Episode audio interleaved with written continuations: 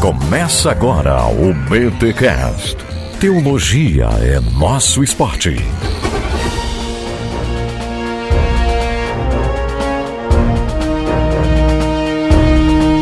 Muito bem, muito bem, muito bem. Começa mais um BT Cash de número 328. Eu sou o Rodrigo Bibo e a Bíblia não foi psicografada. Oh, tá boa essa. Tá boa. Aqui fala André Heinck e eu quero entender um pouco mais sobre o balbuciar de Deus. Eita, que lindo. Tá? Tô de Calvino. E eu sou o Paulo On e nós vamos falar sobre texto, contexto e teologia desse livro. E você sabe, contexto é comigo mesmo.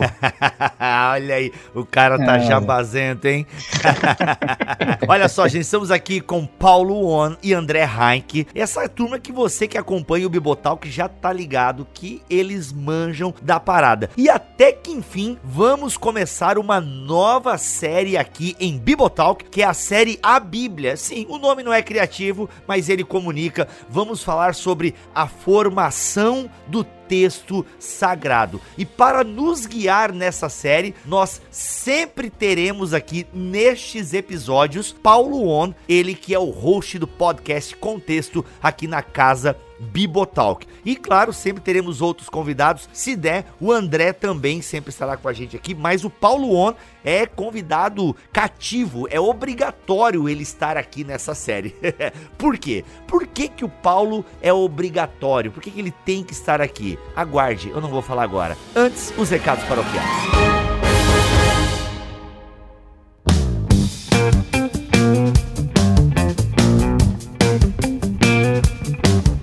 Nos recados paroquiais dessa semana, galera, é o seguinte: você que acompanhava o Transmissão, é, você que tem o feed geral do Bibotalk, recebia aí o Transmissão, que eram aqueles devocionais de aproximadamente 10 minutos e tal. Bem, você que acompanhava já percebeu que há tempos o Transmissão não aparece no site bibotalk.com ou nos feeds do Bibotalk. Pois bem, o Transmissão teve aí uma longa jornada junto com a gente e a nossa ideia era alavancar o Transmissão. Pois bem, ele não sairá mais pelo Bibotalk, ok? Eles agora estão no site Teo Ligado, eles têm a plataforma deles e tal. E olha só o recadinho aí de um dos idealizadores do Transmissão. E aí, pessoal, tudo bem? Aqui é o Maurício da equipe do Transmissão, passando para avisar que agora os nossos devocionais vão estar no site teoligado.com.br.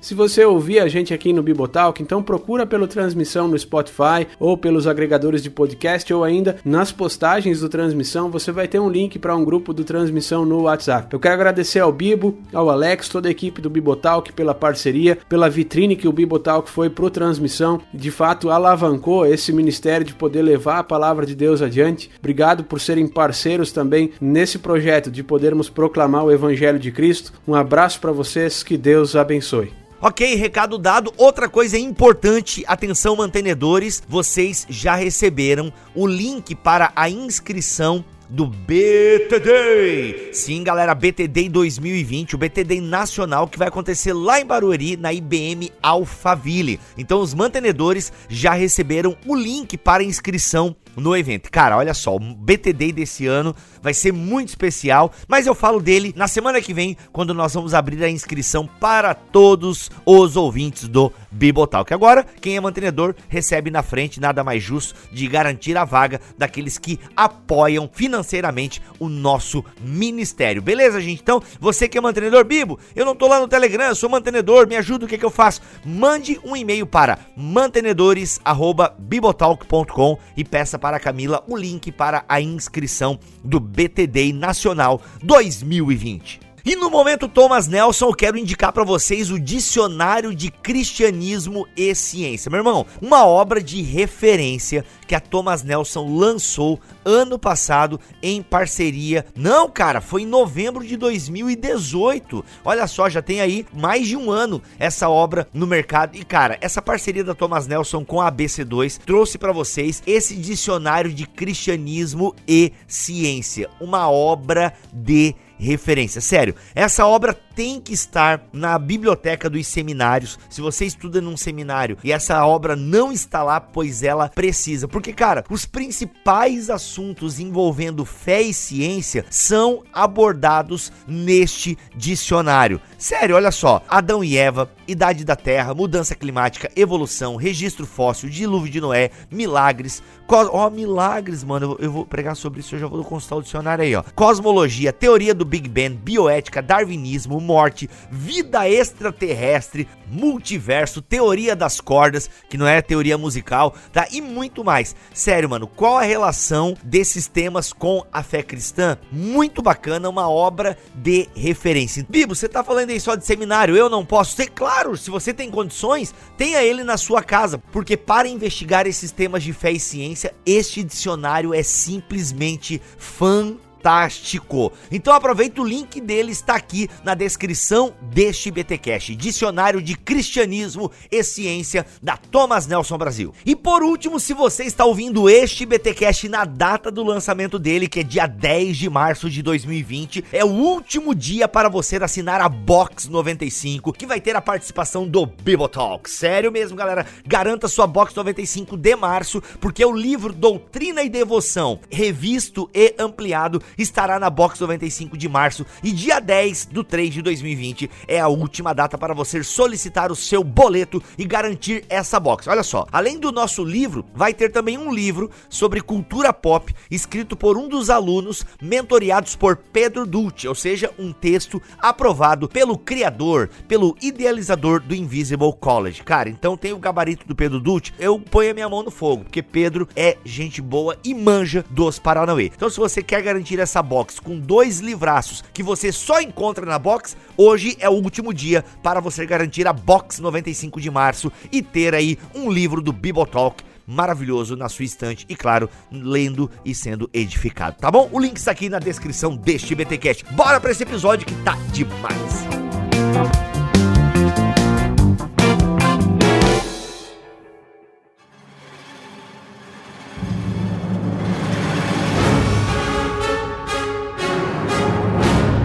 Gente, era um pedido já muito antigo dos ouvintes do Bibotal que uma série sobre a formação da Bíblia, né? Que na teologia é a bibliologia, essa disciplina da sistemática que estuda a história do texto sagrado, a formação do cânon, a TNT, inspiração, inerrância. E a gente vai fazer mais ou menos isso aqui nesta série do BTcast comandada por Paulo On. Paulo, por falar em você, eu queria que você então é, nos ambientasse e na proposta, né, nos falasse da proposta dessa série de podcasts que nós faremos aqui em bibotalk.com, que será coroada em agosto com um projeto muito legal em parceria com a Thomas Nelson. Já deu spoiler aí, hein? Ah, já falei, já falei. Eu não aguento, eu não aguento. Ah, eu sou ansioso, mano. Meu Deus. Legal. Esse projeto dessa série sobre a Bíblia, na verdade, nasceu da demanda dos nossos próprios ouvintes aqui do BTcast e entender que livro é esse, né? Esse livro que nós cremos que foi uhum. revelado e inspirado por Deus, que ele está aí na casa de todo crente, todo crente carrega em forma física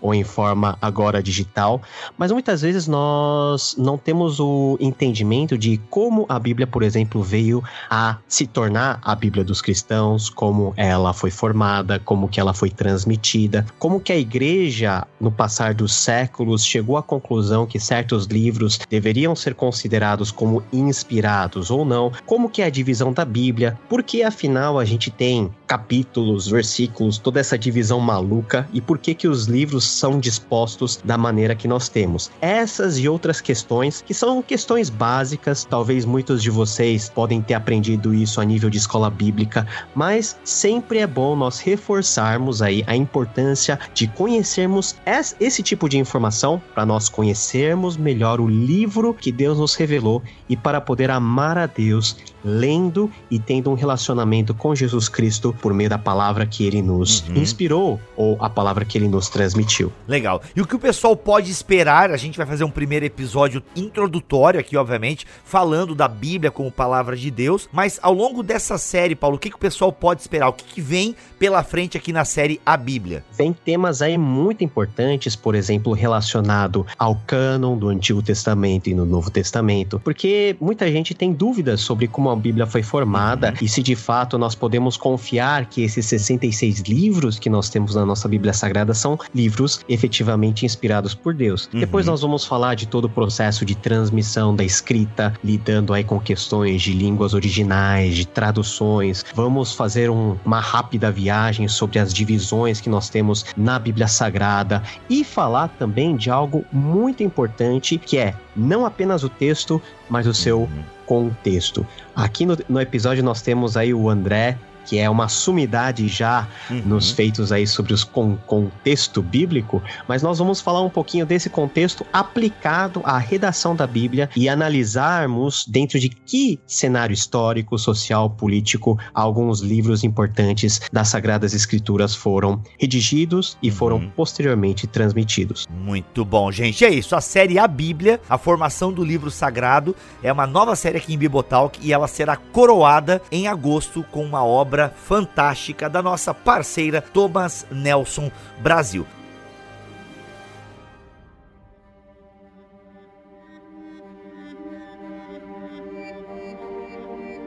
Ô André, quero começar contigo porque eu tenho uma curiosidade aqui. Eu sei que você estudou história, não quer saber que você saiba da história de todos os povos e tal, mas vê se tu me ajuda, já que tu curte olhar para o Antigo Oriente e tal, até porque a gente tem aí os outros da Bíblia, grande livro, que se você ainda não leu, ó, cara, você tem que ler antes de agosto, tá? Porque em agosto vem o livro do Paulo, em outubro vem a continuação dos outros da Bíblia. André, é, essa ideia de livro, né, um texto sagrado, é comum nos povos antigos, né, ter um livro sagrado que norteia a prática e a sociedade é, de determinado povo?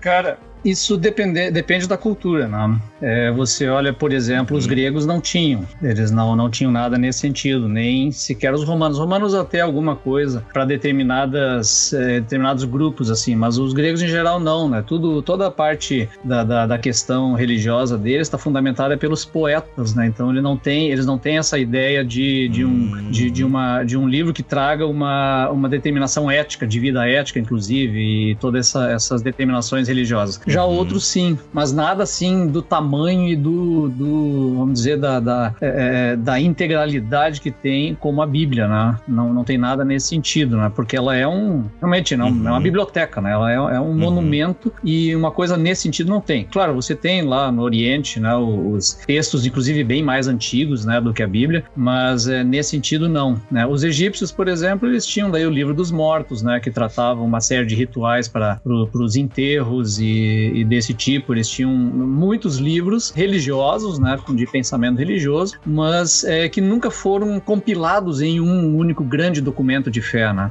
Essa eu acho que é uma das grandes diferenças, né? essa compilação hum. que foi feita e a formação de um grande cânon né, de literatura sagrada e religiosa. Né? Isso eu acho que é algo que tá, uhum. que é que eu poderia, pelo menos da maneira como eu enxergo, entendo, quase que único. Né? É claro, você tem lá os textos de, de é, Zaratustra lá na uhum. Pérsia, né, que são compilados junto com é, outros documentos orientais, né, mas ele não chegou a ter realmente esse, esse grande peso que a Bíblia tem dentro da, de, das grandes religiões monoteístas. Né. Uhum. Né? E outro aspecto de distintividade uhum. aí que uhum. nós podemos elencar, até levando em consideração todos os povos antigos da Mesopotâmia e até os próprios gregos, é que parece que nenhuma religião antiga teve a preocupação de sintetizar né, toda a sua gama de crenças, considerando que essas crenças são a revelação divina, e é e isso daí tudo aplicado à comunidade, à vida cotidiana das pessoas, dos devotos, dos crentes, daquelas pessoas que fazem parte do povo de Deus. Então, diferente do contexto egípcio, por exemplo, onde havia assim literatura religiosa que era dirigida tão somente, quase que exclusivamente para os sacerdotes, para a prática dos ritos, né, funerários, de sabedoria, enfim, também diferente dos gregos que sintetizaram várias obras, mas todas elas baseadas nos seus mitos e da compreensão de que esses mitos fazem parte da realidade. A Bíblia Sagrada, na compreensão dos crentes, é algo que foi dado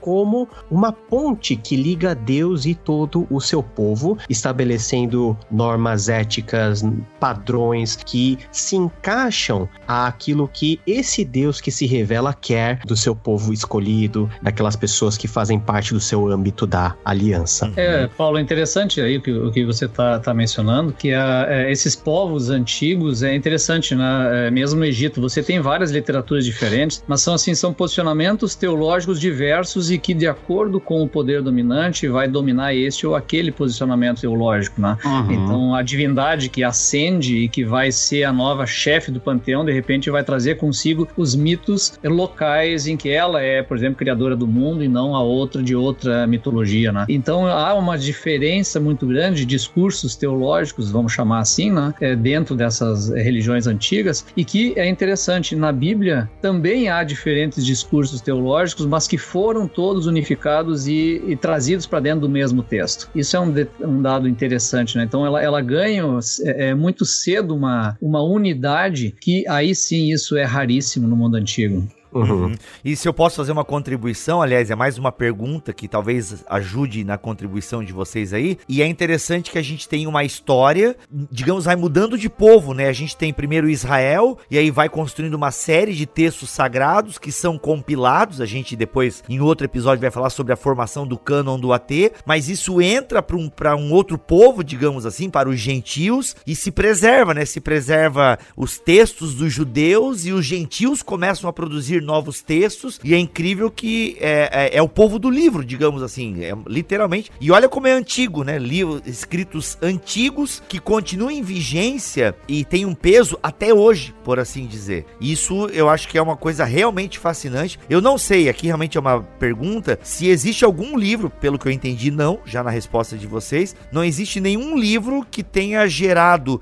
e formado tanto uma cultura como a, a Bíblia Sagrada. Há quanto tempo a Bíblia né, os textos sagrados que depois se reúnem como uma Bíblia, né? Eles estão aí formando culturas até chegarem na gente. É uma coisa impressionante, cara, porque o Corão ele é antigo, mas ele é, ele é posterior. É posterior, né? Ele é século, século 6 né? depois é, de Cristo. século 6. Então, olha o quanto tempo a Bíblia vem forjando o caráter de um povo que se identifica com um Deus. Cara, isso é surpreendente. E sem contar que no mundo oriental nós temos toda a influência, por exemplo, do budismo, do confucionismo, que da qual, cada qual da sua maneira produziu muita literatura, muita coisa escrita, mas nós não temos esse senso de unidade, né, que nós temos na Bíblia Sagrada. Hum. E nenhum senso, talvez, de sucessão, porque voltando até a parte que nós estávamos falando do Egito e de toda, todo esse conflito entre as divindades, dependendo de quem está no poder, dentro do cristianismo e também considerando o judaísmo, não há uma substituição de revelações, mas sim há uma progressão de revelação, há um acúmulo de informação, Fantástico. há um acúmulo daquilo que é revelado e, com, e recebido como palavra de Deus, que vai culminar na formação do Antigo Testamento, vai ser recebido como tal, e a igreja cristã, como vai dizer o Gerald Bray, vai dizer que eles tomam o Antigo Testamento como se fosse uma herança e a partir disso vão acrescentar os seus documentos para assim terminar toda a escritura que hoje nós podemos chamar de Bíblia Sagrada nos seus 66 livros. Uhum, isso é fantástico.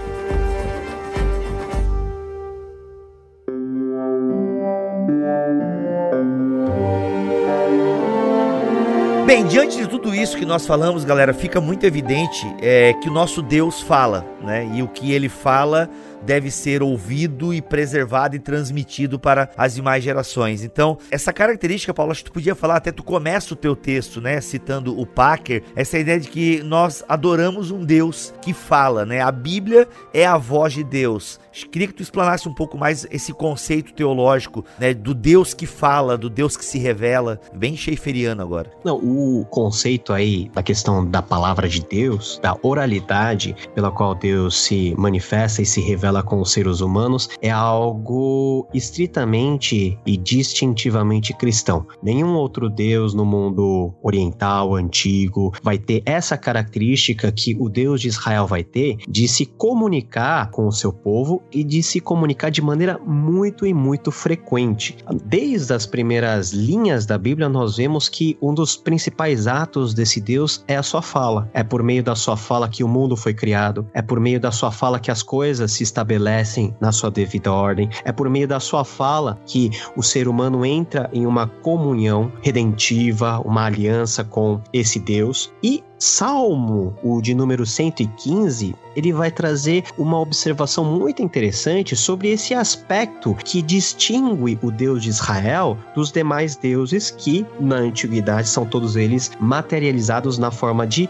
ídolos. O Salmo 115 é uma grande, é uma grande, vamos dizer assim, um grande deboche que o salmista faz, olhando para os ídolos de um lado e ao mesmo tempo contemplando o seu Deus, né? Ele vai falar que os ídolos não têm boca para falar, não têm olhos para ver, que não emitem som algum com a garganta, ao passo que o Deus de Israel, Yahweh, ele fala, as pessoas ouvem e por meio dessa fala todas as coisas são construídas. Então o aspecto verbal de Deus é uma das coisas mais importantes e é um dos princípios mais basilares da Bíblia Sagrada, porque como você falou no início, a Bíblia não é obra de psicografia e nem obra de invenção narrativa. É uma obra onde nós cremos que houve sim esse processo de inspiração, onde Deus colocou nas mentes dos autores bíblicos a sua sua ideia, a sua palavra, e eles, no seu devido tempo, nas suas devidas condições, sintetizaram e transcreveram e escreveram o texto que nós temos hoje em mãos. Ou seja, um Deus que não fala é uma fraude. O Deus que não fala é uma fraude e o Deus que não fala é um Deus que na verdade não existe. Olha não só. é à toa que chamamos a Bíblia de palavra de Deus, né? E não é à toa que João começa também o texto dele falando, né, de, de, de, que no princípio era o verbo, né? Então tá tudo muito relacionado, né, como esse Deus, como o Deus que se comunica. E aí também lança em direção à ideia do Deus pessoal. Deus é uhum. é trindade porque há comunicação, porque há amor, porque há relacionamento. Então isso tudo está vinculado a, a, um mesmo princípio, uma mesma ideia que tá, me parece, jogado direto para a essência da própria vida e a nossa própria própria existência. Né? E é muito louco essa questão do relacionamento, porque se nós lermos Gênesis capítulo 1, versículo 1 e João capítulo 1, versículo 1, nós vemos que basicamente o ordenamento das palavras é o mesmo. Se nós levarmos em consideração, por exemplo, a tradução grega do, do livro de Gênesis, as palavras são basicamente as mesmas. Em Gênesis, Deus cria o mundo por meio da sua palavra, e em João está lá escrito de que essa palavra, na verdade, não é apenas onda sonora, é a presença do próprio Filho, a segunda pessoa da Trindade, alguém pessoal que vem habitar no meio de nós. Então, a questão não é apenas que Deus fala. Quando ele fala, ele tem que falar para alguém. E o alvo desse verbum dei, dessa palavra dirigida, é o ser humano e é o coração do ser humano. Muito bom. Muito bom. Ou seja, o nosso Deus fala, o nosso Deus se revela, né? A, vontade de Deus, ela é transmitida de forma clara ao seu povo. Como é que se dá esse processo de revelação? Como é que a gente pode entender essa transmissão da vontade de Deus? Enfim, cai pronta, é, é o profeta que faz uma exegese cultural, é alguém que tem uma sacada, mas não sabe direito se vem de Deus, ou Deus é explícito mesmo. Como é que a gente entende esse processo revelacional? Só deixa eu complementar a pergunta Beleza. do Bibo, né? Que isso é interessante para nós porque nós temos um ponto de comparação, né? Que é o Islã e o Corão. Uhum. Né? Segundo a tradição islâmica, o Corão ele foi escrito uhum. inteiro de uma vez só e ele foi feito para ser de fato escrito. Então ele, ele é, seria supostamente, né, na, na crença islâmica, o anjo Gabriel ditou o Corão para Maomé e ele transcreveu as palavras de Deus. Então ele é de fato, na crença islâmica, uhum. a palavra escrita de Deus direto. Por isso que eles se dizem serem realmente o, o, o aquele que é baseado numa, é, num livro, né? A fé é baseada num livro que é revelado. Agora, como é que isso acontece na Bíblia? Uhum. Ele é essa é a forma que nós cremos? Como é que surgiu é, a Bíblia? Ela é palavra de Deus enquanto escritura, enquanto escrito texto escrito ou ela tem um processo anterior a isso? Como é que é isso? O Maomé, né, ele demorou cerca de 23 anos para ter toda essa revelação compilada, né? Então, houve um certo período de tempo onde pretensamente Maomé recebeu toda a revelação de Alá e ele sistematizou. De maneira bem simples, se você comparar o tamanho do Alcorão e o tamanho da Bíblia, você vai perceber que a Bíblia tem muito mais informação e que demandou muito e muito, muito mais tempo do que esses 23 anos que a fé islâmica alega ah, que foi o tempo que durou a redação do próprio Alcorão. Na verdade, nós, tem, nós estamos falando de um intervalo de dois mil anos nas contas mais ah, conservadoras, né? A contar desde o primeiro livro na ordem canônica Gênesis até a redação do último livro, que é o livro de Apocalipse. Todos os fatores envolvendo a escrita, envolvendo a fala, tudo isso faz parte do grande processo de redação ou de revelação que depois vai se transformar em algo escrito, que começa com a parte oral. Nós não podemos esquecer que as sociedades antigas, né, as sociedades orientais antigas, elas eram sociedades prioritariamente orais. Então nós temos toda a questão da invenção da escrita pelos sumérios, né? Toda a variedade de tipos de escrita que nós encontramos na Babilônia, no Egito, mas a nível geral, a tradição era muito oral. Então as pessoas tinham muita facilidade em falar, escutar e principalmente memorizar as coisas que lhes eram transmitidas. Então algo que é muito louco e que hoje a gente não tem nem capacidade de entender é que Deus, de alguma maneira, falou tanto ao coração dos autores bíblicos, mas ele também falou de maneira audível em relação aos próprios personagens bíblicos. As, os personagens bíblicos, de alguma medida, ouviram Deus falando. Tudo isso porque nós estamos dentro de um contexto onde a oralidade ela é muito que facilitada. Mas como que essa palavra oral transformou em uma palavra escrita? Nós temos aqui um problema, é que o conhecimento oral ela é muito suscetível a pequenas variações na medida que as gerações vão se passando. Todo mundo aqui já deve ter brincado de telefone sem fio. E qual que é a graça do telefone sem fio? A graça não tá no último falar o que o primeiro falou. A graça tá justamente no último fala algo totalmente diferente do que o primeiro lá da fila puxou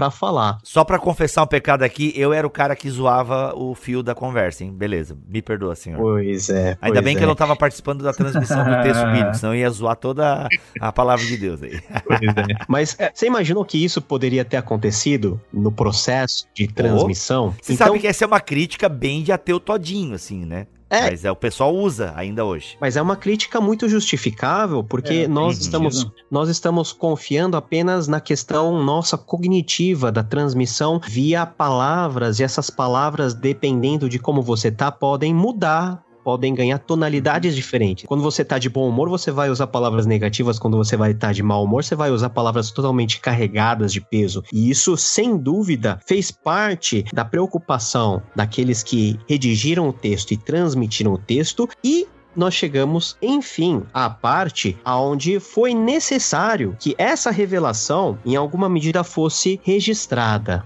em documentos físicos, com letra e com papel, até para que as informações reveladas por Deus pudessem ser transmitidas com segurança e com integridade, tanto na sua mensagem quanto no seu texto. Então, basicamente, tudo que nós temos ah, na Bíblia Sagrada é conteúdo oral. Nós não precisamos ir longe. O Novo Testamento nasceu como algo oral. Ou alguém acha que Jesus tinha secretários que faziam notas taquigráficas daquilo que ele ensinava no Sermão do Monte ou em qualquer lugar. Não, todo mundo estava muito apegado a que os apóstolos tinham na sua memória como aquilo que Jesus falou. Mas como os apóstolos um dia iriam morrer e como a informação teria que ser transmitida para as futuras gerações, a escrita acabou se transformando no principal meio para essa comunicação entre gerações daquilo que Deus revelou. É muito interessante essa questão da base oral dela, porque a Bíblia ela tem o seguinte, ela está escrita, ok, mas ela não é propriamente um texto para ser apenas lido. Ele uhum. é um texto para ser lido em voz alta. Esse uhum. é um uhum. detalhe interessante. É por isso que a gente faz tanto a leitura pública da Bíblia em voz alta, porque ela continua sendo uma palavra emitida. Né? É, a próprio texto de Paulo, ele diz, olha, nós temos, é, você tem que ouvir a palavra, né? Você, ela é ouvida ainda, porque ainda é falada e dita. Uhum. Ainda existe, mesmo no texto escrito, um peso muito grande é, é, no sentido oral de algo que é emitido pela boca e pela voz. Isso é um dado muito interessante, porque quando você, eu, claro, eu não sou um especialista nas línguas antigas, Paulo que é, mas o próprio texto hebraico ele tem um ritmo de leitura e uma sonoridade que só é revelada quando é emitido em voz alta. Então, de certa maneira, apesar de sendo um texto escrito para fixação do seu conteúdo, ele continua carregando consigo essa oralidade. Né? Então, por isso que grande parte dos profetas e o próprio texto dos profetas, ele é escrito não em prosa, mas ele é em poesia, né? uhum. né? porque está, é, é, algo para ser ouvido e para ser apreciado nesse sentido audível. Né? Esse é um, é, um, é um fator interessante no texto bíblico, que vale uhum. para outros textos religiosos também, né? mas eles carregam junto consigo esse elemento poético de algo que tem uma estética envolvida, porque ele atinge a emoção também, não é só intelecto. Chamar Israel, não é? Aí, ó. É, o é Shema, ouve, né? o Shema é algo uhum. declamado diariamente pelos judeus no contexto de oração deles, e esse aspecto da estética oral é algo muito importante quando nós falamos de textos sagrados. Por exemplo, quando todos nós aqui, nós três temos é, a experiência de pregar, e se eu perguntar para vocês qual que é a parte mais importante... Eu dou da... palestra, Segu... Ei, segundo alguns eu dou palestra. Você é coach, né? É, eu sou coach, tô mais pra coach aí. É, boa tua palestra, pastor. Eu preguei, mano, eu li o texto, expliquei. Boa sua palestra, pastor. Tá bom, continua, Paulo, desculpa, vai lá. Não, o ruim era que nos, no, nos meus anos de juventude, quando eu ia pregar nas, nas igrejas mais pentecostais, o pessoal vinha depois da pregação e falava assim, nossa, eu gostei muito do seu estudo. Uhum, uhum, uhum. Mas na verdade eu tinha pregado, isso, mas isso, o pessoal achava que era estudo. Clássico, clássico. Mas é, eu acho, eu acho interessante, cara, eu, te, eu tenho um sentimento, assim, em relação à questão da pregação, é, é muito forte, né? Eu sou um professor, eu dou estudos, eu dou palestras, né? É. Esses dias me pediram para pregar na igreja e eu muito raramente eu prego. E a coisa é diferente. Quando você vai lá na frente para pregar, é, existe um sentimento de responsabilidade que é muito diferente, muito mais é, é elevado do que o próprio estudo em si. Isso. Né? Não, eu respeito muito essa posição do púlpito, né? Porque ali é uma palavra que está sendo emitida e dita, e mais, ela é uma palavra que não está sujeita a ser interrompida, por exemplo, num estudo, para você verificar. Ah, eu não entendi direto essa parte, aí você explica melhor. No, na pregação isso não acontece. então a pessoa vai com algo que você não tem o menor controle. E isso, de certa maneira, me, me, me assombra e quase que me aterroriza. Assim. Eu tenho um pouco de medo do público. Não, é de, é de aterrorizar mesmo, porque, por exemplo, voltando à pergunta, qual que é a parte mais importante da pregação? Muitas pessoas acham que é a aplicação do texto. Eu, particularmente, tenho uma concepção um pouquinho diferente. Eu acho que a parte mais importante do texto é quando você lê o texto antes de começar a pregação pregação, porque quando você lê o texto, você está lidando com aquilo que os teólogos chamam de ipsima verba, né? Com a palavra mais pura no sentido da acepção mesmo de simples, direta, daquilo que está registrado no texto bíblico. E você oralizar e verbalizar a palavra de Deus, que durante pelo menos dois milênios vem sendo transmitido de geração em geração, essa palavra que é a palavra de Deus, é uma responsabilidade muito grande e talvez a gente tenha pouco apego à Bíblia não é porque a gente lê pouco a Bíblia. Eu acho que é porque a gente lê em voz alta pouco a Bíblia, né? A gente não consegue escutar aquilo que a gente está lendo, sendo que é um dos objetivos mais próximos e claros do próprio aspecto redacional da Bíblia. A Bíblia foi escrita para ser lida e lida em público. Isso é interessante, né? E aí que está o valor também daquelas práticas medievais, né? Da, da Lécio Divina, né? Por exemplo, que é, que é a leitura devocional da Bíblia, que você lê o, o texto quatro vezes com cada vez uma intenção diferente, né? Você, você lê para se apropriar do texto, depois você lê ele em forma é, de oração, imaginando Deus falando contigo, depois você relê em voz alta, né? De outras maneiras diferentes para realmente esse texto entrar em você e aí produzir algo na tua vida. E aí tá a importância do que? Da oralidade, de falar, de, de ler a Bíblia dessa maneira, né? Então me parece que eh, me falta talvez mais é, para nós essa, essa dedicação realmente profunda à leitura antes de fazer um estudo e antes de qualquer, qualquer outro, outra parte mais, vamos chamar assim, racional de construção do texto. Essa uhum. é a uhum. parte, né? Eh, vamos dizer assim, que é a apropriação pessoal pessoal, a apropriação espiritual da coisa. Depois vem a racional. Uhum.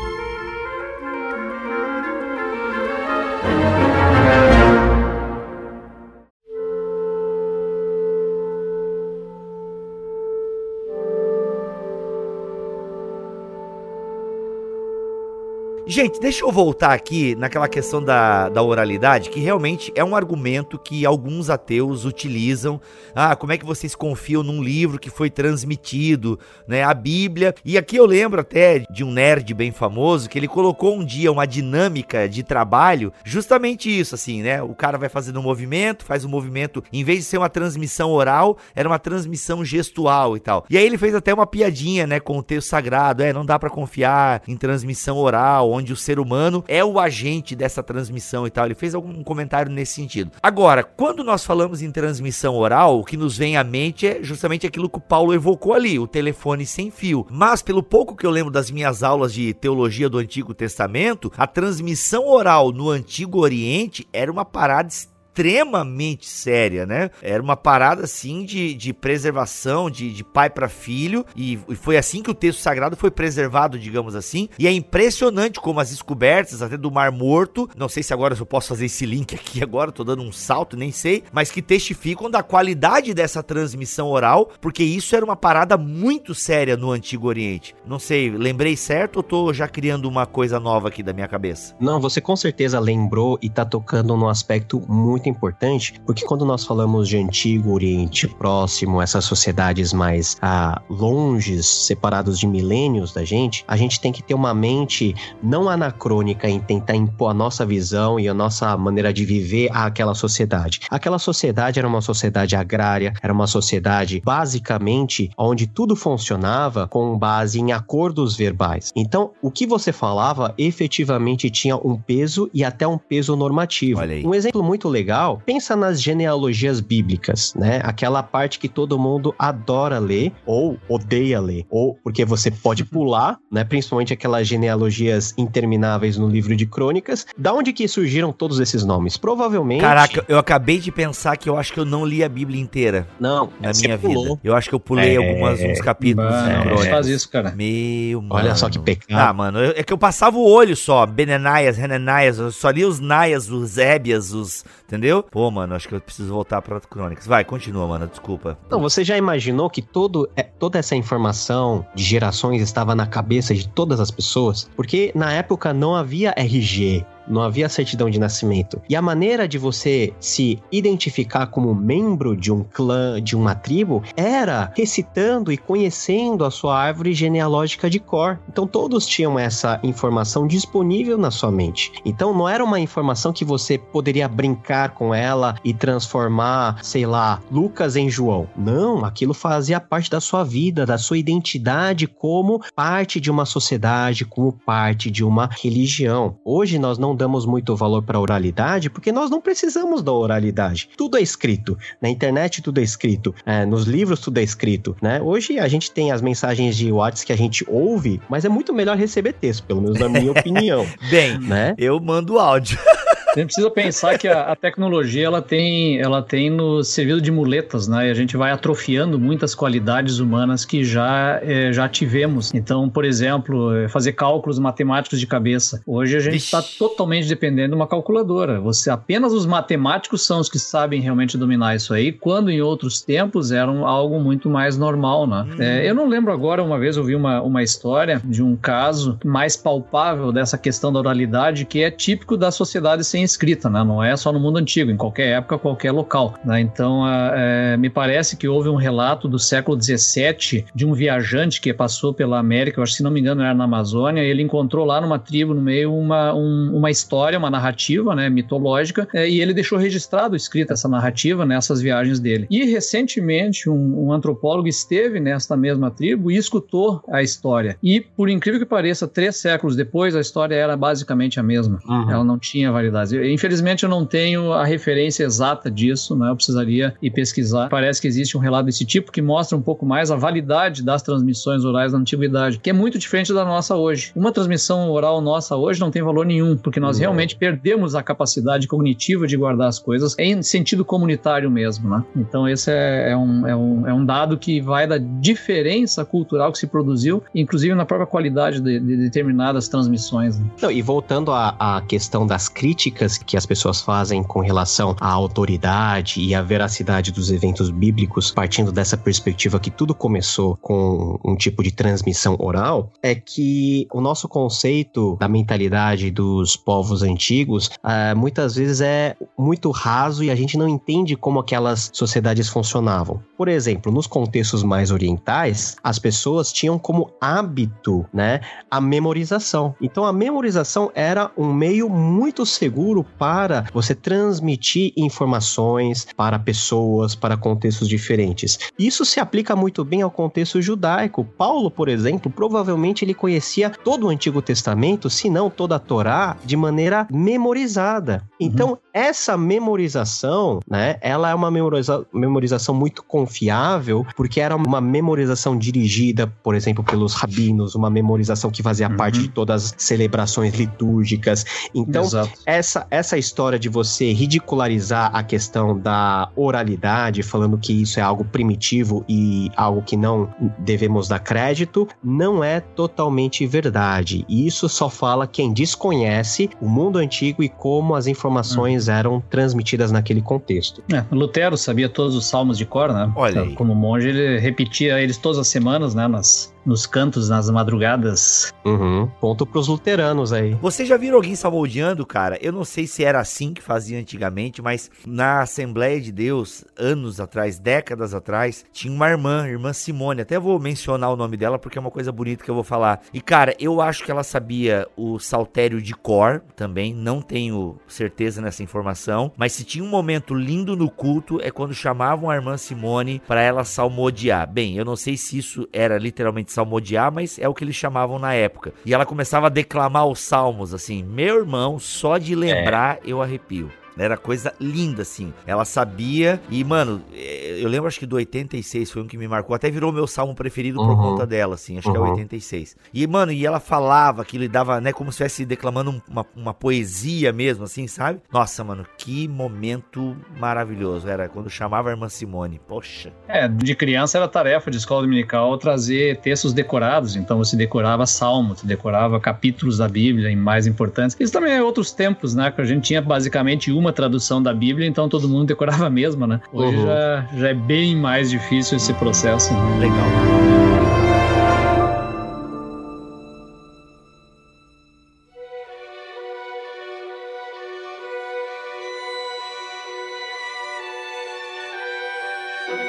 Pessoal, a gente falou até agora da oralidade, que a oralidade é importante, mas a questão do registro bíblico também é muito importante e é a isso que a gente deve nós termos a Bíblia em mãos. O primeiro registro dentro da Bíblia de algo da palavra de Deus ter sido é, positivada, de ter sido escrita, tá lá em Êxodo capítulo 31, versículo 18. E é muito interessante ver quem faz esse primeiro job, né? Esse primeiro trabalho não é o ser humano, mas é Deus. Lá tá escrito: "E tem tendo acabado de falar com ele no Monte Sinai, deu a Moisés as duas tábuas do testemunho, tábuas de pedra escritas pelo próprio dedo de Deus. Então, olha só que coisa aí, interessante. O primeiro tablet com informação da nuvem.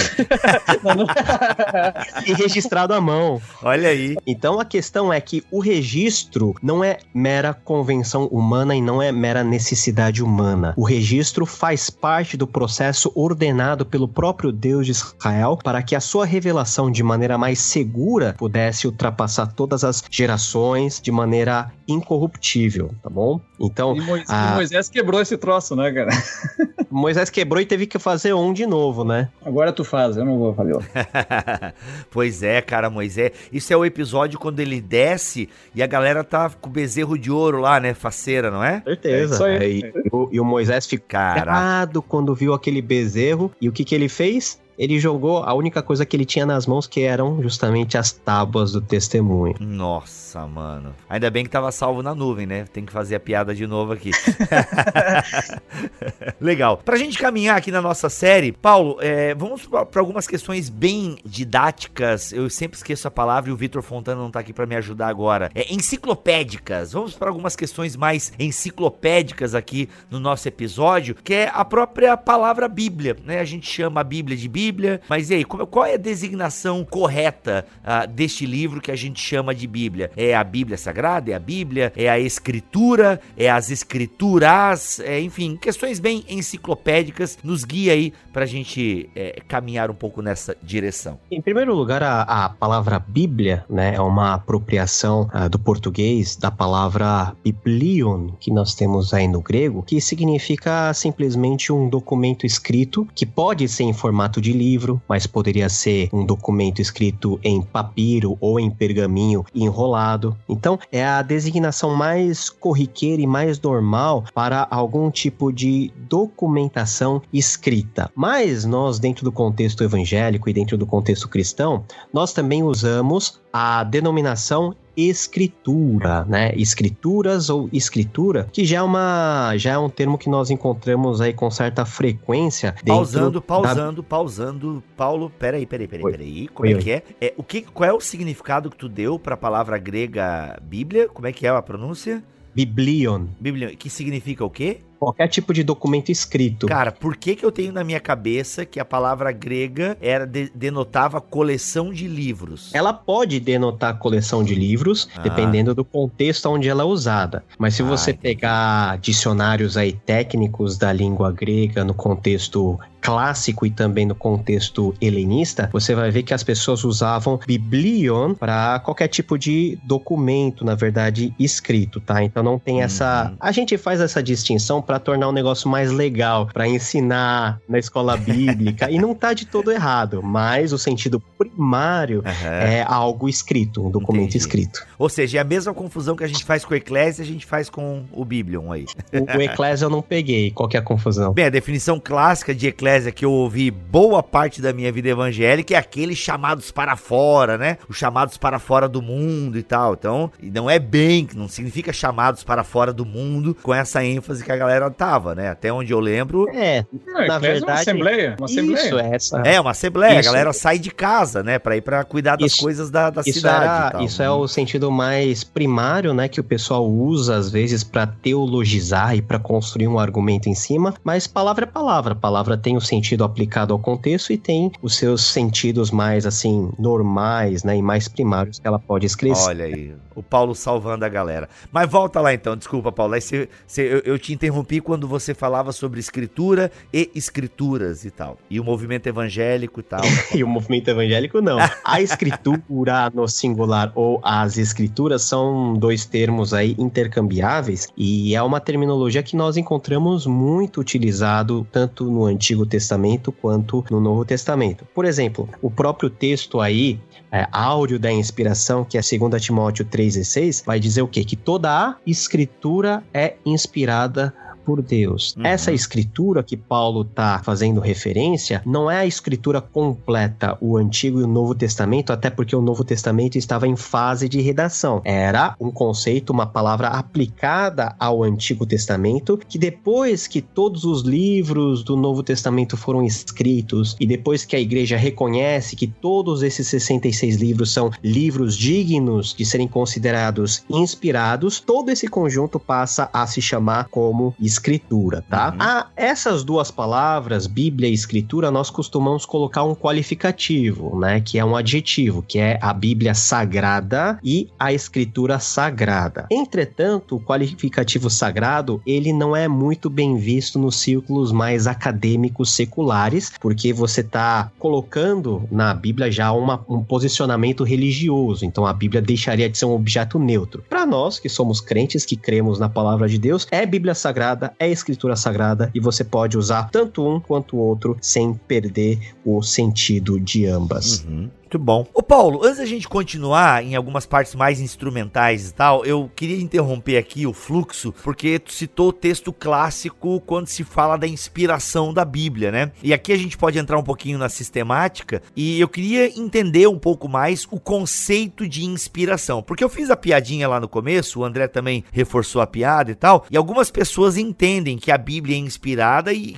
e meio que isso mesmo, assim, né? Deus chegou, começou a falar e a galera ia escrevendo, ia narrando e tal. Bem, alguma coisa você já pincelou, ou André, eu não lembro agora, de que não, né? Não, os evangelhos foram escritos depois, né, do que Jesus fez e tal. Então, alguns anos depois, né, da morte de Jesus é que os evangelhos começaram a ser escritos e tal. Beleza. Mas Queria, como é que a gente poderia organizar isso na, na cabeça do ouvinte médio e tal, que talvez nunca tenha estudado inspiração. É, eu nem sei se vale a pena a gente entrar aqui naquela na discussão da inspiração verbal e verbal isso, verbal aquilo, mas num conceito geral de inspiração, acho que seria legal a gente dar uma pincelada. O conceito de inspiração está muito ligado à questão da autoria. Então, quem de fato é autor de tudo que foi escrito na Bíblia Sagrada? Nós temos os autores humanos, são é obviamente que foi necessário a participação deles, senão o texto não teria sido escrito e nem transmitido. Entretanto, da onde que as pessoas tiraram essas ideias? Então temos várias posições que nos ajudam a entender um pouquinho esse processo. Os círculos mais liberais e mais seculares vão considerar que a Bíblia Sagrada ela se aproxima bastante da narrativa dos mitos, por exemplo, os mitos mesopotâmicos, os mitos gregos, os mitos romanos, sendo a síntese aí de toda uma cultura e de uma prática, de uma visão de mundo que as pessoas tinham e que foram, em algum momento da história, mais recente foram compilados e essa compilação ganhou status religioso dentro das comunidades judaicas e dentro das comunidades cristãs. A visão que nós temos aí, e quando eu falo nós, é, nós podemos considerar toda a cristandade no seu sentido mais amplo e também os judeus, é de considerarmos de que, de acordo com o que nós acabamos de ler em 2 Timóteo 3,16, toda a escritura, né, tudo aquilo que nós temos como revelação foi inspirado inspirado por Deus. A grande questão é o que, que significa essa inspiração. Algumas pessoas, num contexto mais restrito, vão defender a ideia de que a inspiração é como se fosse Deus falando e o homem registrando literalmente, ipsis literis, aquilo que ele fala. Então é a teoria do ditado. Então Deus não levaria em consideração nenhum tipo de contexto humano. Deus não levaria nenhuma, em nenhuma consideração a gramática que o cara tá usando e que faz parte do mundo dele. Deus simplesmente usaria agentes para uh, serem instrumentos simples da transcrição da sua vontade. É a ideia do ditado. Entretanto, essa ideia tem vários problemas, porque, por exemplo, a Bíblia Sagrada é composta por vários gêneros literários, várias formas de escrita, foi composta em vários momentos da história, e ao analisarmos tudo isso e lendo o texto, nós vemos que a maneira de A escrever é diferente da maneira de B escrever. A maneira pela qual Moisés escreveu Gênesis é totalmente diferente da maneira que Davi compôs o Salmo 23. Então, se for realmente válido essa ideia do ditado, a gente tem um problema aí. Então, Deus usou formas variadas, né? Deus, ele desenvolveu o seu vocabulário porque tem essa também. Ao lermos a Bíblia Sagrada, principalmente no Antigo Testamento, nós temos um desenvolvimento até dos vocábulos que são utilizados. Ora, Deus passou por esse desenvolvimento? Eu acho que não. E o mais provável e a posição mais defendida entre os evangélicos e também entre a tradição mais ampla cristã é que nós tivemos algo chamado de inspiração verbal plenária. O que, que é isso? É o processo aonde Deus ele coloca no coração dos autores bíblicos a sua revelação e a sua palavra. Entretanto, os autores bíblicos vão escrever aquilo que é de revelação usando o seu próprio vocabulário, usando a sua maneira de falar, usando os seus traquejos linguísticos, usando todo o mundo e o domínio semântico e cultural que está na cabeça desses autores bíblicos. Então, a Bíblia não seria uma obra de psicografia, né? A Bíblia seria uma obra onde Deus inspira com o conteúdo, com a mensagem, com a sua forma mais pura da revelação e o homem traduz isso de forma verbal, de forma literal, é verdade, mas de uma forma que é dele mesmo, usando a sua linguagem dentro do seu contexto e dentro do seu tempo. Uau!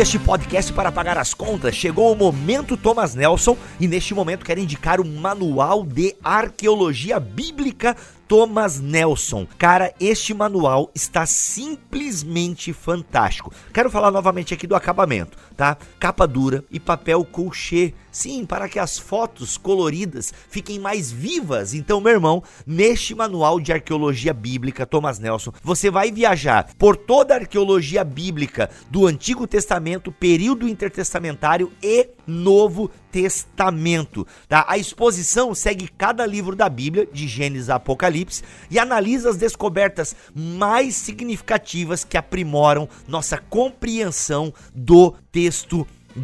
Além disso, o manual ele inclui uma seção introdutória sobre a área de atuação da arqueologia, tá? Ou seja, a questão dos métodos, práticas e a importância da arqueologia bíblica para os estudos bíblicos. Tem um glossário robusto, mapas detalhados, cara, enfim, tá? É uma série de recursos visuais, tá? Fotos aéreas, locais de escavações, artefatos, textos explicativos. Meu irmão, é um mergulho na Bíblia Sagrada. Cara, este manual de arqueologia bíblica Thomas Nelson é fundamental na sua biblioteca. E olha só, apesar de ser um material capa dura, folha de papel couché, um tamanho bacana de manusear, o preço dele, meu irmão, é, é enfim, ó, vai lá na Amazon, eu nem posso dizer o preço aqui porque a Amazon muda o preço a todo momento, né? Mas eu tô olhando aqui agora, 43% de desconto. Meu irmão, menos de 100 reais um, um material desse, caramba, é, é demais, é demais. Aproveita, gente, Manual de Arqueologia Bíblica Thomas Nelson.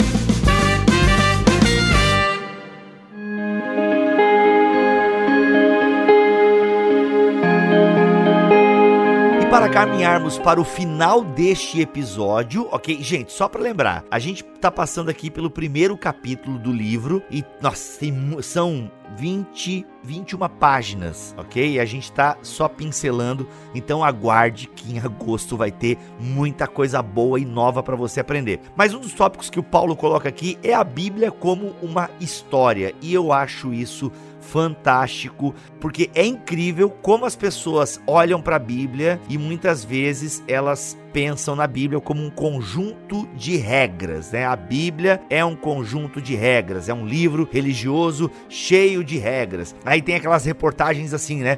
Ah, é, repórter da Super Interessante procura viver como nos tempos bíblicos e tal. Aí tem aquela pataquada clássica da Super Interessante e por aí vai. Mas Paulo, como assim a Bíblia é um livro ou a Bíblia como uma história? Explica isso para nós. Eu acho que é muito chato nós partirmos do pressuposto que a Bíblia é como se fosse uma constituição ou um livro de cunho meramente legal. Quando nós chamamos a Bíblia ou quando nós consideramos a Bíblia apenas como um livro de regras, nós estamos sendo desrespeitosos com Deus que revelou a Bíblia e com a própria, o próprio processo de transmissão bíblico que envolveu milhares de pessoas nos diversos períodos da história. A Bíblia, de fato, não é só isso. Temos lei, como temos música, como temos humor, como temos tragédia, como temos lágrimas, como temos riso. A Bíblia é composta de tudo isso porque a Bíblia ela não se trata apenas do como que você tem que viver, mas em alguma medida narra como os santos e santas homens e mulheres de Deus viveram um relacionamento com esse Deus que não somente fala com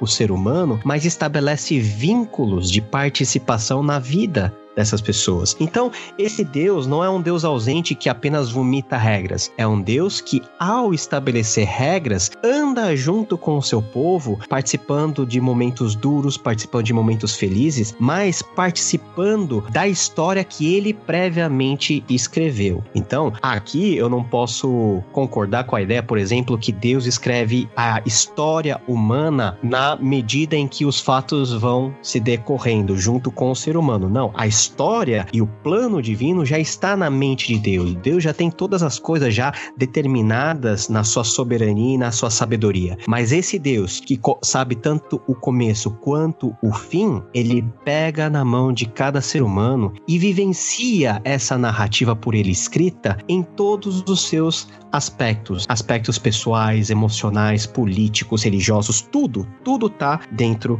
da Bíblia. Fazendo até uma uhum. citação do Michael Gorman, que vai dizer lá no livrinho Introdução à Exegese Bíblica, ele vai dizer o seguinte: a Bíblia simplesmente não caiu do céu, nem foi escrita numa linguagem especial, como uma forma única de literatura por uma estranha classe de seres humanos não afetados por seu contexto social e histórico. Não, a Bíblia foi escrita por pessoas reais, vivendo em contextos específicos da história, para tratar do indivíduo em particular e das suas necessidades da comunidade. E nós só tratamos desses aspectos quando nós consideramos a Bíblia como uma narrativa, como a história. Parafraseando João Calvino, a Bíblia e a narrativa da redenção é como se fosse um grande teatro, que ele próprio é o autor, que ele próprio é o diretor, mas ele convida cada de nós a assumir um papel e performar aquele do grande palco da glória de Deus. E nesse sentido, eu concordo muito com o levantamento que o André fez lá no livro dele,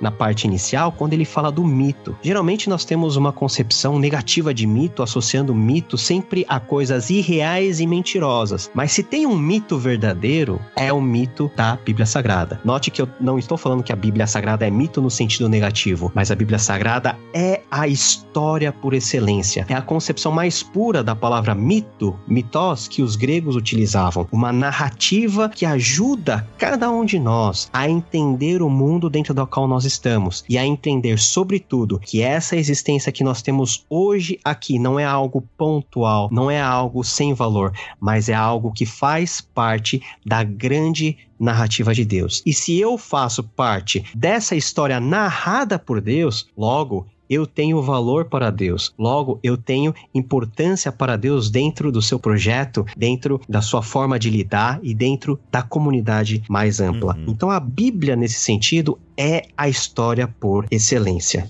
Legal. E se eu pudesse fazer um acréscimo a isso, Paulo, é uma coisa que eu acho interessante, eu não lembro de quem eu ouvi isso, gostaria muito de citar a fonte, mas eu não lembro, que é a ideia de nós também olharmos para as histórias e para as narrativas bíblicas e nos enxergarmos lá. Nós entendermos que ao ler a história de Êxodo, né, do Êxodo, nós entendemos que faz parte da nossa história o que o povo de Israel viveu, na sua saída do Egito. Quando lermos é, tantos acontecimentos de juízes, Samuel, reis, as crônicas, enfim, entendemos que aquilo que está registrado na Bíblia e também as histórias acerca de Jesus, a, a vivência da igreja primitiva, é a nossa história, né? Quando eu ler sobre Ananias e Safira que morrem, é, né, ali naquele relato do, do início de Atos, caramba, eu tô lendo sobre a minha história. Eu acho que o legal da Bíblia, por ela contar contar uma história, digamos assim, repleta de narrativas e como você bem colocou, né, uma variedade de gêneros literários. Cara, eu tô com um livrinho aqui da SBB chamado Os Crimes na Bíblia. Mano, uma capa e na capa tem uma faca saindo sangue, assim, entendeu?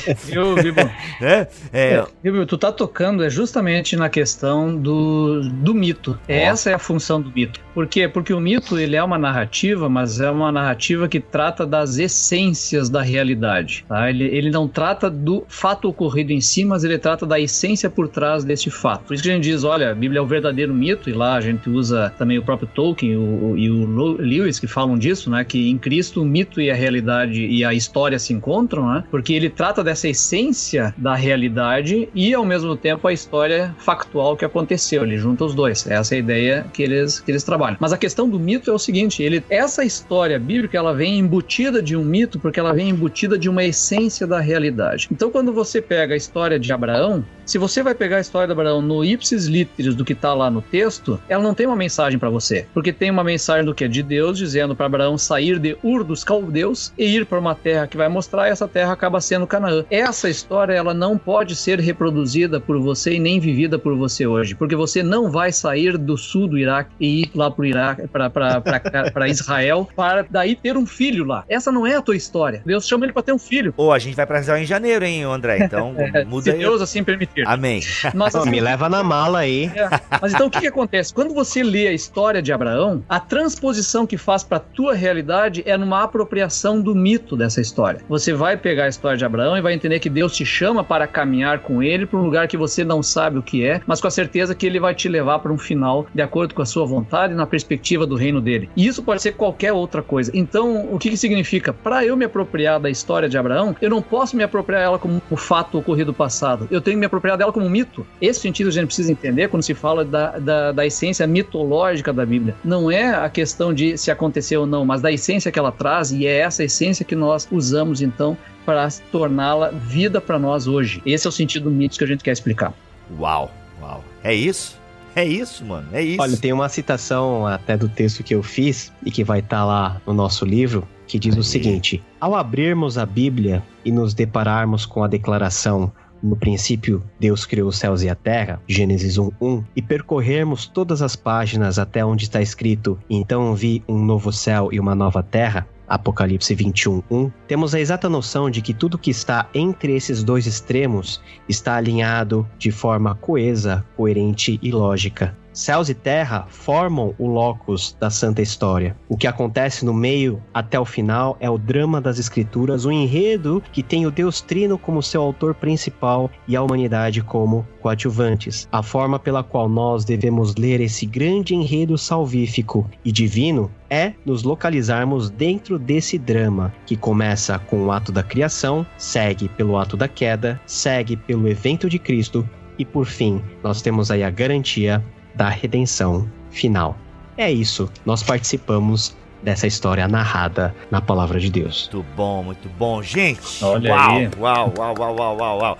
Galera, isso aqui é um petisco do que vem nesta série. Mano, a gente tá bem bíblico no Bibotalk, né? E aí, começamos com essa série A Bíblia. Daqui a pouco a gente vem uma série aí sobre a história, né? Aqueles da Bíblia, que eu não posso falar mais muita coisa aqui. Mas, mano, a gente tá numa pegada bem bíblica mesmo. Glória a Deus por tudo isso. Olha só, já vou dizer para você, repito, leia os outros da Bíblia, já guarda dinheiro, porque em agosto sai coisa nova dessa parceria do Bibotalk com a Thomas Nelson Brasil. E em outubro sai outra parada. Então, mano, economiza. Ainda que a Thomas Nelson vende livros bem baratos pelo tamanho e pelo, e pelo conteúdo e pelo acabamento, né? Mas assim, economiza, mano, economize e aproveita para comprar outros da Bíblia agora, porque é conteúdo. E eu tô falando sério, gente, agora, agora brincadeiras à parte aqui. Se você presta atenção no conteúdo que a gente tem disponibilizado para vocês, né? Já com a série Aqueles da Bíblia, já com a série Os Outros da Bíblia, enfim, com as novas séries que a gente está fazendo aqui. Se você presta atenção, se você lê pelo menos alguma coisa que a gente indica, meu irmão, tem coisa que a gente fala aqui que você não vai aprender, e aqui eu não tô me achando, não é nada disso não, falo isso na humildade mesmo. Tem coisa que a gente fala aqui que você não vai aprender em seminário teológico. Então, assim, tem coisas que você não vai aprender, e não é porque o seminário não ensina, é porque não dá, é. A teologia é um campo muito vasto, né? Então, assim, mano, sério, se você presta atenção, se você lê o que a gente indica e tal, se você cola na nossa, você aprende coisas muito importantes, válidas é, e que vão abençoar a sua vida e a vida da igreja local. Beleza? Paulo, tamo junto. É nós e acabou a gravação, vai escrever, né, mano? já, já tô escrevendo aqui, ó, já. Enquanto vocês estão falando, eu tô escrevendo. Se as crianças deixarem, né? Que essa é a nossa crise aí. Todos os três, né? Ô, oh, deixa eu falar outra parada séria aqui. Gente, tem uma, uma galera e tem muita gente que só consome o Bibotalk como um produto. Beleza, a gente tá oferecendo um conteúdo aí de graça na internet, é pra galera consumir mesmo. Mas é interessante que alguns têm só uma relação de consumo meso, né? Então eu vou lá, ouço o Bibotalk. Eu não gosto nem de ouvir os recados paroquiais, que é chato pra caramba. Só o interessante é que os recados paroquiais é que pagam as contas, mas tudo bem. Mas tem um pessoal que tem uma relação muito só de consumo com a gente. Não, o Bibotalk é um produto, eu consumo esse produto. Você que não nos vê somente como um pedaço de conteúdo na internet, a gente realmente quer pedir a oração de vocês que são crentes, que oram a Deus, e a gente quer pedir pedir que você ore, né, por toda a equipe do Bibotalk, né? Porque, gente, nós estamos produzindo um conteúdo semanal, é, muitos dos nossos membros aqui da equipe estão escrevendo livros, então a gente tem procurado é, abençoar a igreja de, de fala é, portuguesa, né? Então, gente, a gente tem procurado produzir, e você conhece o Bibotalk, nós não somos agressivos, a gente não tá na internet para fazer treta, para discutir com os outros, nós queremos produzir e estamos fazendo um bom conteúdo. Mas, gente, falando sério aqui, tem um levante do inimigo contra isso. E eu tenho certeza que os meus amigos aqui da mesa compactuam com isso. A gente tem um levante do inimigo contra essa obra. Então ore por nós, ore por nossas famílias, né? O André falou aqui dos filhos. Realmente a gente tem filhos para criar e tem muita coisa para fazer. Então ore por nós para que Deus nos dê graça, sabedoria, tá bom? Para que a gente consiga administrar essas coisas, para que a gente não venha violar o Shabá, né, meus irmãos? então assim, ore pela equipe do Bibotalk, ore pelo nosso ministério, porque nós precisamos de vocês, precisamos que você ore com a gente. Se você tem aí grupo de oração na sua igreja, conhecido como as irmãs do coque, ou os irmãos, que não tem coque, eu espero, né? Bem, se tem as igrejas mais modernas, tem os irmãos do coque também, né? Então não tem problema, tá? É. Coloque a gente em oração, coloque lá, orar pelo ministério Bibotalk tá bom? É muito importante isso para nós. André, tamo junto, meu irmão. Tamo junto. É nós. Paulo, quer nos pedir com uma benção aí? Não sei, uma benção número 6. Fica à vontade aí. Que Deus Você já é pastor? Não. Você já é não, é pastor? Ainda não. Não é ainda, mas aqui é hum. sacerdócio real de todos os crentes, então você pode dar a benção. Vai lá. Foi um prazer muito grande, estou muito empolgado aí com esse novo projeto e a gente está aqui para servir cada um de vocês. Que Deus abençoe a todos e derrame da sua graça sobre vocês. Amém. Amém.